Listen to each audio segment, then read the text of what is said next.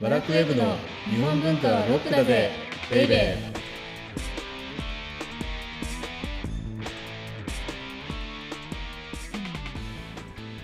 こんにちは先入観に支配された女サッチーですこんにちは小学館文化事業局デジタルアートミュージアム推進室編集長セバスチャン隆之です2回目なのに慣れないの自分の肩書きを言う のが長いんですよでずっと長いねですよねはいずっとデジタルミュージアム推進室だと思ってたらはいあの取締役に怒られてはい「違うよ高木君、はデいジタルアートミュージアム推進室だ」あしかもデジタルがついてーるデジタルがついてるアートとデジタル全部カタカナなんです全ね全部かデジタルアートミュージアム推進あ推進室だけ漢字じゃん あまあまあもちろんもちろだんから、はいデジタルアートミュージアムだから DAM 推進室ダム推進室なんかカラオケみた いなカラオケ推進室はいいじゃないですカラかオケなんかみんなで盛り上げるそ感んじで、なカラオケ推進室のダ,、はいダム推進室の私ですが今度トークイベントやるんですよそうですねはい2月の2月の22日ゾロ目19時から222の19時からなんと歌舞伎町で、はいこれはあのー先月ですねはい私の最初で最後の著作となる日本文化ポップロックっていうのをはいあの出しさせていただいてですねでその後、あの日本文化引退宣言をしたんですよね。あもうこっからはうんワラクウェブ編集もともと違ったんだけどワラクウェブ編集長じゃなくなるっていうことはいででそしたらあの旧東流茶道さんっていうちょっと変わった方が「あのはいじゃあ高木さんトークイベントやりましょうよ記念に」っていうことではいということで2月22日の7時からはい歌舞伎町の能舞台練習用の、そうで稽すね古用の舞台能が舞台あるみたいですね、はいそこで、はいなんと、えーはい有料ですがトークイベントをすることになりましてもうこれもう最後ですから引退ですからもしオーディオブック .jp をお聞きの皆さん、あの私の最後の引退の姿を見たいとうん見てくださる方がいらっしゃいましたらはいどうやって検索すると出てくるんでしょうかこれ高木さんのうんまあ、どっかにやってツくイるーのトかとなか、ね、はいあのにツイートとかで貼っときます貼い2月そうで22す日ねの、えーとトークイベント「セバスチャンそうですね高木」とか検索すると分かるようになるとたり思いますので、はいうんうんぜひはいオンラインもあるのでオンラインもあるちょっと遠方の方はもうなんとか10人ぐらい来てほしいよね本当にそうですねなんかもうもうもうもう100人200人と言いま せんもう10人の方ぜとひひっそりはといトークイベントをして去りたい、日本文化のあ現場からねコンテンツからこの音声コンテンツは続いてるわけでしょ、あそうですね、うんはいじゃああのリアルは最後ですそうですねはい、ということでい、ろいろああそういろいろないなんでしょういろいろいろんなぶっちゃけトークあぶもっちすゃけトーるク予定とあなるほど書いてあり ますえー、本当いや 書いてあります わかりましした、わかりました。じゃあ、はいぶっちゃけトークもする予定です。はいということで、はいこの番組は、日本文化は高尚なものという先入観に支配されている人々を解放し、日本文化の民主化を進めるという崇高な目的のもと、お送りしています。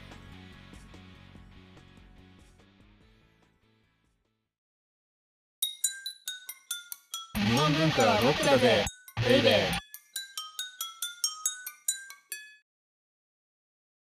で、今日のテーマは、じゃじゃん序文だけで味わう。も ういいよいいよ、じゃあもう好きにつけてください。はい。えアドリブではい、序文だけで、あ序文だけで味わうはい古典の冒頭文、古事記編その2です違う違う、何言ってんの今。あれ今だって自分が何言ってるか分かってないでしょ、もう。突間如違タえイまトしたかルを言わされ たから。序文だけで味わう、こあれ古典の冒頭文、古事記編って言ってましたけど、序文っていうのがすでに、あのね、冒頭文あと一緒本です当から。ですね本当ですねかぶってましたはい。まはあ、いずれにしても、序文だけでい、はい日本の古典を味わおうよ。古事記後半編、後編ということですよね。前回は本当に古事記の冒頭うんうんうのん安丸さんが書いたぜっていうのと、はいあとは、あの、世界っていうのはどういうふうに起こったんだっていう部分だけを、はいあの、紹介したんで、その前に古事記ってなんで古事記だったんだっていうと、そうですね。その上巻のはい。序の部分に書いてあるんです。古きことの記録だった。はい。っていうところだけを紹介したんですけれども、あの、はい。で前回もちょろっとだけ言ったんですけども、この古事記の序の文ってうん素晴らしいんですよ。また文章も。そのリズムム。で、しかはもいコンパクトなのに流麗にまとまって、流れるようにまとまってる。なんかやっぱ世に残る文っていうのあはのねそういうこれねものなんですね。はい。我々、ああ、もう終わっちゃったよ。ワラクウェブ今やってないからあれなんだけど、はい。記事の頭に、はい。やっぱりこういうのつけるべきだなと思って、序っていうのを必ず。おー。しかも古事記の序の構成に習って。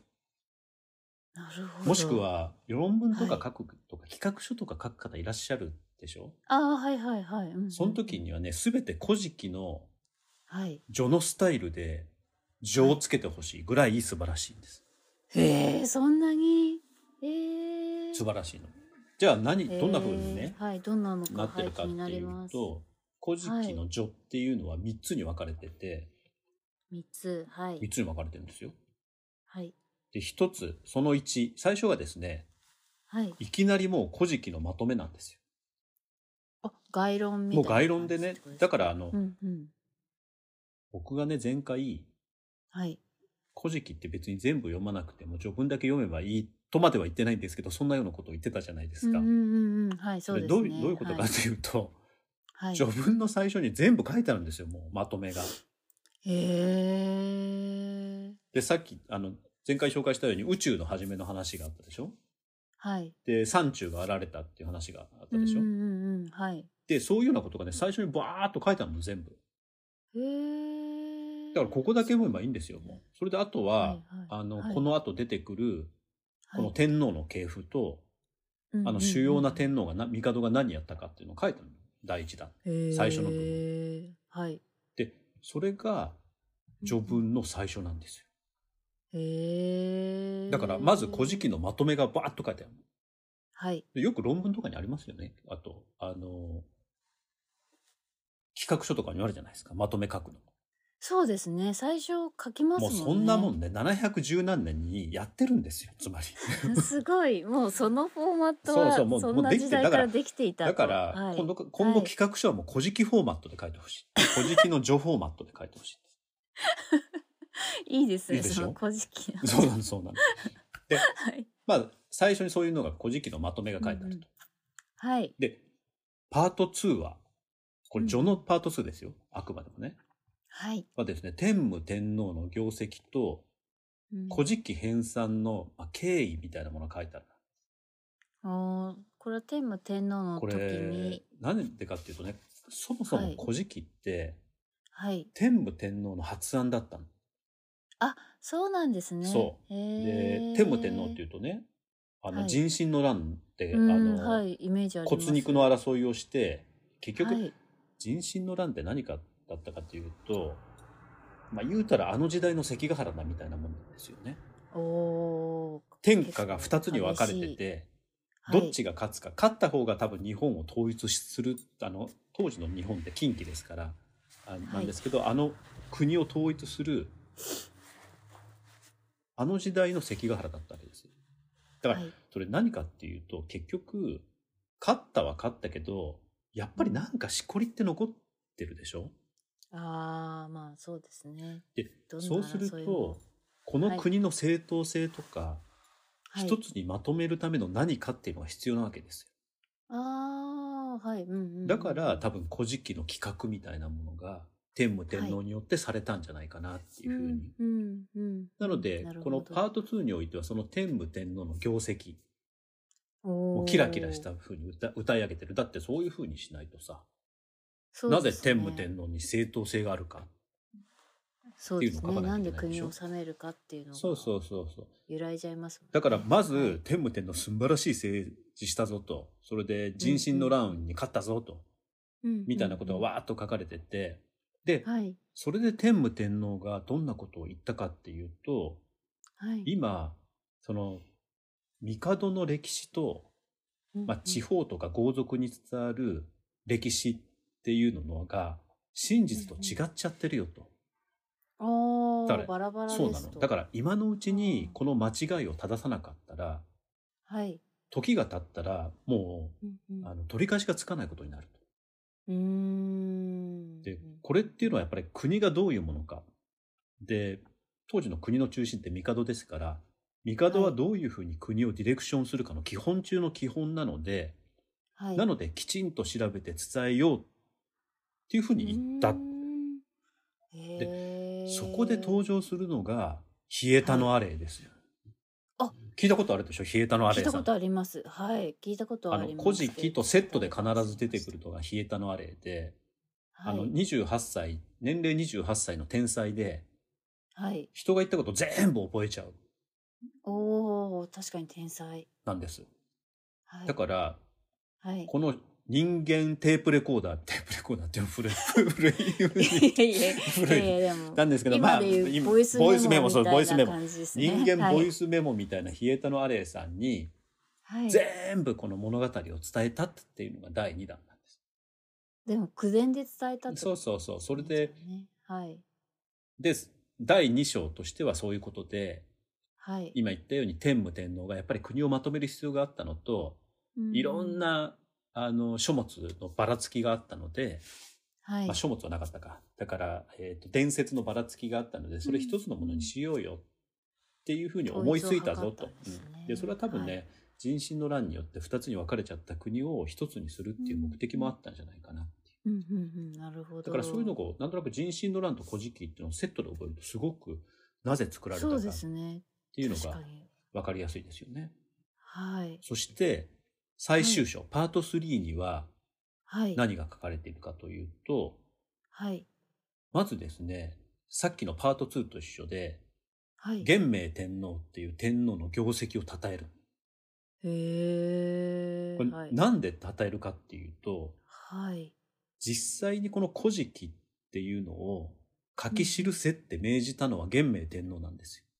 ああそうなんですねそうなんでです。ですから、はい何十年か経ってるんですよねう。ん時代が変わってるんですねだからはい天武天皇の発案だったけれども、この元明天皇の代になって、い冷えたアレイの頭の中にあるものを全部文章化しろと。はいでもそのためにはまずね、それを命じた天皇のことを褒めたたえる。なるほどだってその天皇のことを褒めたたえればたたえるほど、その天皇の命によって書かれたこの古事記の正当性が高まるわけなんです。そうですねはいですからへ、ーあの、パート2と一緒で、まず元明天皇の徳をたたえる部分がわーっとあって、うーんその後ですね、はい古事記の、はいこういう風にまとめられたんだぞっていうようなことがですね、はい結構細かく書いてあるんですよ。あそういう記録が残ってるんですねそうなの。それをね、だから、面白いはいそれがすごいんですよ。うんそれが書いたから、はいあの人が、誰だっけ、安丸さんがはい書いたので、今、古事記っていうのはどういう風に残ってるかっていうのが私たちはわかるわけなすごいの。で例えばね、はどういういことがあるかな。だから、くん、漢字ばっかりで最初書いてたんだけど、はいはいうんうんそうすると、誰も読めないよね、とか。あだけど、仮名ばっかりで書くと、はいめちゃめちゃ長くなっちゃうよね、とか。そうですねはいなのはいで、漢字と仮名混ぜたぞ、みたいなね。あそういうことも工夫してるんですねそうなの、うそうなの。っーんていうのをね、いろいろ書いたんですよ。ええ面白いっていうふうに、その、はいよく編集者も、とかも書くじゃないですか、最後の最後に。こうこうこういうふうなため、こういうふうに書いた言い訳みたい なの。 ちょちょ言っいと訳いやいやいやまあでも仮名遣いをなんとかにしたとかいろいろこうそういうよう書なてあこりとますよねでもはいそういうことをね、この古事記の序にも書いてあるんです。へえで、 1300年あと最後の最後にね、はいどの部分を書いたかっていうのも書いてあるわけなんですよ。だから、上中下の3巻あるんだけれども、はい上巻っていうのは、まあ、神代ですよ。あの、天の神々のうん話で、はで、い中間っていうのは神武天皇から王神天皇までで、うんうんで、下巻っていうのは仁徳天皇から推古天皇までを下巻ですよ。でこれを元明天皇に献上するよっていうふうなことが、あの序の文に書いてあるのでですからあの、はい序文というか序を読むとですねはい、大体もう古事記読んだようなものなんですもん。なんかどんな目的で書かれたのかとかもちゃんとわかるんですね。そうなんですよ。ね。しかも、あの、序なのには3つに分かれてて、でで、3つそれぞれ内容がしっかり構成されていて、はい、はいだから、いや、あいやいやさっきも言ってるんですけれども、これだけ読むだけでも十分なんじゃないかな。うんうんうんうあんうのんだって、古事記全部読むのはもう無理ですよ。大変大 変ですね。だからもうそのエッセンスがこうそうそうそ集まってる序の文を確かに最初に読むと、う。で、こうやってはい序の分だけずっと、はえー奈良時代、平安時代、な鎌倉時代、なんとか時代っていうふうに読んでいくと、古典を全部読んだ気になる。おーすごい。っていうかもうこれぐらいしか無理でしょ 多分そうほですんね本当はそのそれこそ小学館はい古典なんとか全集で全部読むのが理想だと思うんですけれども、はい、それはちょうっんとそれはか無理なので限度がありまそうす。はいということで、えーっとはい引き続きはい今後もはいしばらくはい。古典の名文とされる序文と、まあ、あの序文だけじゃなくて今みたいに序の内容だけうんうんんんもう少し、はいあの紹介するところがあってもいいかなとうんうんうんうん。いうふうに思っわかたりりまししますと。はい。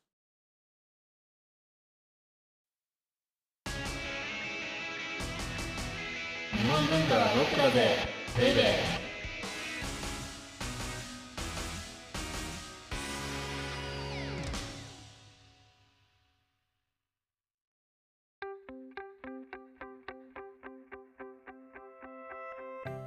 では audiobook.jp をお聞きの皆様にはこの後特典音声があります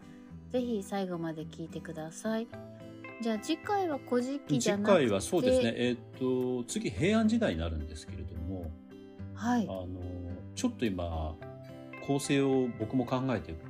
その古事記のねはい構成を見たらはいこの当番組もしっかり構成しないといけないんじゃないかなって非常に反省をしまして影響されてるそうなんですよはいですから平安時代のはいもしかしたら古典をはい3つぐらいのジャンルに分けておそのーそれぞれのジャンルを成立年代に古い順に序文だけ見てったら面白いんじゃないかな。例えば物語、はい、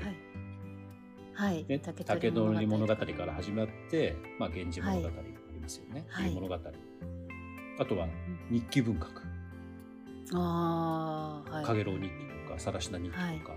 はいあるいは土佐日記とか。はいで、もう一つは歴史物。だから古事記から連なる、ああーのいわゆるこれ四鏡って言われる鏡があるあるでしょ大鏡とか大今鏡鏡ととかかでマスすね鏡とか、はいうんうんはいはいあれもいまいちよくわからないので全然わかちょんっないでとす鏡はだいと平安時代の次も行っちゃうんですけれども、そうだから平安時代とかやるんじゃなくてごめんなさいいろいろ言ってあの、はい物語編はい日記文学編、はい、歴史書編っていうのでそれぞれの古典の名作の序を見ていくっうん、はいはい、ていう構成にしようかって急遽思いつきました。今思い今つき思いまつしきたまねした。 はいはい、ということでお相手はセバスチャン高木と、先入観に支配された女サッチーでした